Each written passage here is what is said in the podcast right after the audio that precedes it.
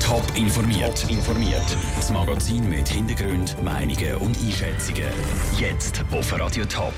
Was der Stadtpräsident von Arbon dazu sagt, dass seine Stadt eine Dschihadisten-Hochburg ist und was die Experten vom Bund sagen, ob Cyberattacken immer aggressiver werden, das sind zwei von den Themen im Top informiert. Im Studio ist Sandro Peter. Winterthur ist eine Dschihadisten-Hochburg. Das ist nichts Neues und schon länger bekannt. Neu ist dagegen, dass es im Topland auch noch eine andere Stadt gibt, wo sich verhältnismäßig viele Leute radikalisiert haben. Die Stadt Arbon am Bodensee. Daniel Schmucki. Vier Leute kommen aus Arbon, die in Dschihad gezogen sind oder die es zumindest versucht haben. Das zeigen die Recherchen vom Tagesanzeiger. Mit vier Dschihadisten steht die Thurgauer Stadt ganz weit oben im schweizweiten Dschihad-Vergleich. Mehr Leute radikalisiert haben sich nämlich nur zu Winterthur, zu Lausanne und zu Genf. Dass dann eben schon Arbon kommt, hätte der Stadtpräsident Andreas Balg nicht gedacht. Es ist uns ja bekannt, dass offensichtlich Dschihadisten auch in Arbon wohnhaft sind oder gsi sind. Dass es gerade vier sind, überrascht mich, tut mich überhaupt nicht erfreuen. Zeigt aber, dass man die Gespräche, die wir auf kantonaler Ebene schon geführt haben, dass da die richtigen sind und dass wir weiterhin sensibel bleiben. Das zeige nicht das Beispiel vom bis jetzt einzigen bekannten Dschihadist aus Arbon. Der hat vor zwei Jahren Schlagzeilen gemacht, weil er seine hochschwangere Frau Zürich festgehebt hat. So lange, dass sie ihr Kind sogar im Dschihad hat müssen gebären nach wochenlangem Bangen hat der Arboner Dschihadist seine Frau und das Kind dann aber doch noch laufen lassen. Dass Arbon selber aber besonders attraktiv ist, um sich radikalisieren, glaubt Andreas Balg nicht. Das eine ist ja der Wohnort, oder, wo dann jemand daheim ist, und das andere sind dann die Städte, wo man sich trifft für den Austausch von dem Gedankengut. Das ist ja offenbar, so wie ich informiert bin, nicht in Arbon. Es sind Zentren, wo die Leute sich eher treffen und dass das vermutlich nicht sieben gibt in unserer Region, sondern vielleicht eher eins, wäre mindestens plausibel. Genau wegen dem ist der Stadtpräsident von Arbon überzeugt, dass es für den Moment nicht neue Massnahmen braucht. Die Gespräche, die sie sowieso regelmäßig haben mit der Polizei, gehen aber ganz sicher weiter. Das ist ein Beitrag von Daniel Schmucki.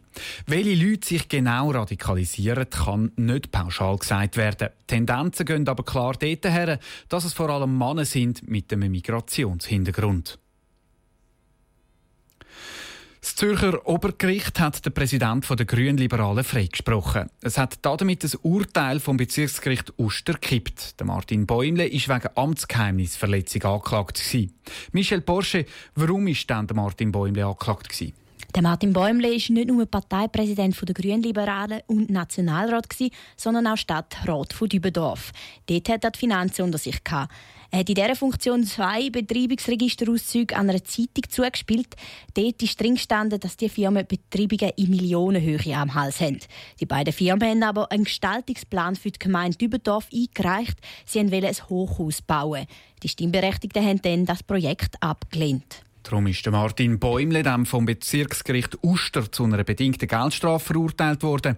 Jetzt ist er also vom Obergericht freigesprochen worden. Was sagt denn er dazu? Für ihn sage das ganz ein wichtiges Urteil, schreiben verschiedene Medien. Und zwar nicht wegen der Geldstrafe oder der Entschädigung, die er muss zahlen muss, sondern wegen der Überzeugung. Der Martin Bäumle sich überzeugt, dass er richtig gehandelt hat. Das Obergericht hat das mit dem Freispruch jetzt bestätigt.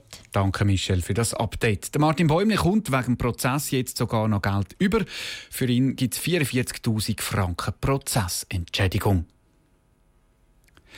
Firmen müssen ihre Computer in Zukunft für immer aggressivere Trojaner rüsten. Im Moment leiten Trojaner Computer auf der ganzen Welt lahm, so auch in der Schweiz. Er ist noch viel stärker als der, der vor sechs Wochen Computer lahmgelegt hat. Solche Trojaner könnten in Zukunft immer aggressiver werden, befürchtet Max Klaus von der Informationssicherung vom Bund. Es ist tatsächlich so, dass wir im Moment eine ziemliche haben von solchen Angriffen und gewisse Kreise von Leuten, die halt so Zeug machen, haben offenbar gemerkt, dass man mit dem Geld verdienen kann. Wie sich das in Zukunft entwickelt, kann man natürlich nur schwer abschätzen. Firmen und Einzelpersonen können sich vor so Attacken am besten mit der regelmäßigen Datensicherung schützen.